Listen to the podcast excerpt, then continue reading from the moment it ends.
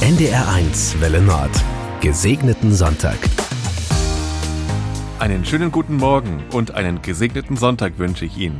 Hier ist das Kirchenmagazin und ich bin Marco Vogt. Heute hören wir von einer Bach-Kantate. Wir erfahren, warum wir vom biblischen Alter sprechen. Wir besuchen Claras Küche und wir lassen uns daran erinnern, dass heute Weltkrebstag ist. Ich wünsche Ihnen viel Freude beim Hören. Gesegneten Sonntag mit NDR1. Für jeden Sonn- und Feiertag im Kirchenjahr hat Johann Sebastian Bach eine eigene Kantate komponiert. In der Kieler Nikolaikirche wird Bachs Kantate zu Esto Mihi erklingen. Bei einem Gesprächskonzert am kommenden Samstag erklären Pastorin Maren Schmidt und Kirchenmusikdirektor Volkmar Zehner, was theologisch und musikalisch drin steckt.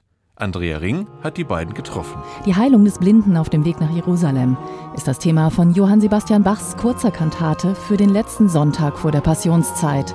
Und sie erzählt nicht einfach eine Geschichte. Für Pastorin Maren Schmidt ist es eine musikalische Predigt. Bach baut in dieser Kantate einfach eine ganz wunderbare Brücke von dem Evangelium über die Blindenheilung hin zur Gemeinde, indem er in den ersten zwei Sätzen diesen Blinden in den Fokus nimmt. Der doch sieht, wer da vorübergeht. Auf die Anrufung Jesu als Du wahrer Gott und Davids Sohn geht es nach der innigen Bitte um Erbarmen über das Ringen um seinen Segen. Hin zum dritten Satz, wo er Psalm 145 aufnimmt, aller Augen warten auf dich. Und plötzlich ist der Fokus erweitert von dem einen Menschen, der ganz konkret Heilung braucht, zum sehnsuchtsvollen Warten aller auf den Messias, der kommt. Hier stimmt der Chor ein. Im Wechsel mit Tenor und Bass, die den Part des Blinden haben, wiederholt er das Psalmenzitat mehrfach. Im dritten Satz nimmt Bach zu seiner Zeit moderne italienische Musik mit auf, erklärt Kirchenmusikdirektor Volkmar Zehner. Dieser Satz ist ein Tanzsatz, ein Rondo. Und in der Barockzeit geraten die Menschen immer ins Tanzen, wenn es um die Freude geht oder um die Vorfreude. Alle Augen warten auf dich. Also da ist auch schon eine gewisse Auferstehungshoffnung mit da drin. Im Schlusschoral variiert Bach am Ende Luthers Christe du Lamm Gottes in drei Strophen. Großartig sagt Kirchenmusikdirektor Zehner, wie majestätisch die erste Strophe komponiert sei. Und ab der zweiten Strophe wird es leichter, die Musik fängt noch mehr an zu schwingen.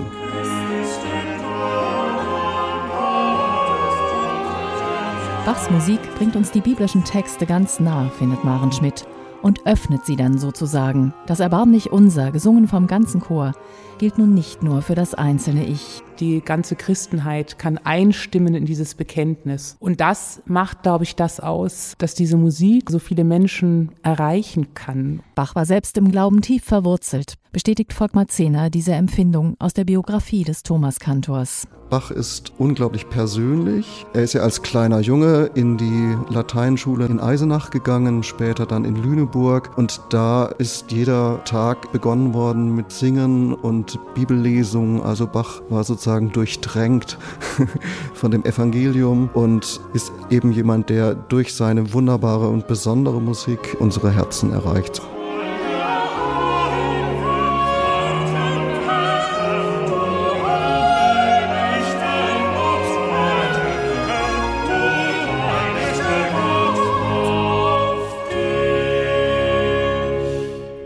Bach-Kantaten durchs Kirchenjahr heißt eine ganze Konzertreihe in St. Nikolai.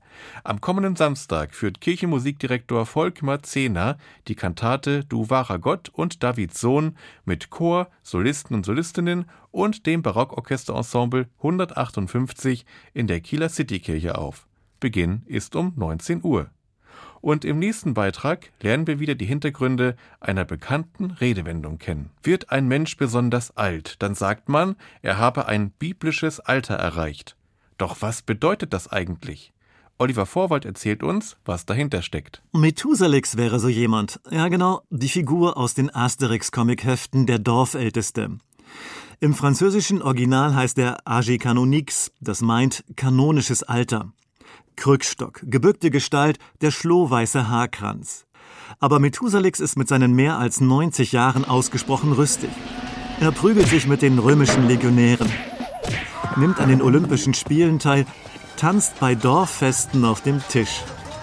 Sein Name in den deutschen Ausgaben geht auf die Bibel zurück. Die erzählt von einem Mann mit Namen Methusalem. In einigen Übersetzungen auch Methusalech, der noch viel, viel älter als der Held in den Asterix-Bänden gewesen sein soll. Methusalem war 187 Jahre alt und zeugte Lamech und lebte danach 782 Jahre und zeugte Söhne und Töchter, dass sein ganzes Alter ward 969 Jahre und starb. Diese Zeilen stehen im sogenannten Geschlechtsregister des ersten Mosebuchs. Dort werden Leute aufgezählt, die mehrere hundert Jahre alt geworden sein sollen. Methusalem mit seinen 969 Jahren ist der älteste. Dort hat der Begriff vom biblischen Alter seinen Ursprung. Es meint einen Menschen, der die üblichen Jahre an Lebenserwartung deutlich übersteigt. Gelegentlich wird so jemand deshalb auch als Methusalem bezeichnet oder wie im Asterix Methusalix. Natürlich sind solche Lebensspannen unrealistisch. Die Psalmen wiederum nennen andere Zahlen. Unser Leben währet 70 Jahre. Und wenn's hochkommt, so sind's 80 Jahre. Und was daran köstlich scheint, ist doch nur vergebliche Mühe. Denn es fähret schnell dahin, als flögen wir davon. Für die Psalmen markieren 80 Jahre ein langes Leben oder eben ein biblisches Alter. Und das steht unter einem Versprechen, eure Alten sollen Träume haben, spricht der Prophet Jeremia. Also das Alter hat Perspektiven und so erleben es auch Sarah und Abraham. Abraham soll 75 gewesen sein, als Gott ihm einen besonderen Segen zuspricht und einen Plan für die Zukunft offenbart. Sarah und Abraham machen sich gemeinsam auf den Weg, trotz ihres biblischen Alters. Das war Oliver Vorwald mit der Antwort auf die Frage, warum wir eigentlich von einem biblischen Alter sprechen. Und nun gehen wir erst einmal frühstücken. Zusammen ist man weniger allein. Das finden auch die sechs, die sich bei Claras Küche zum Frühstücken getroffen haben.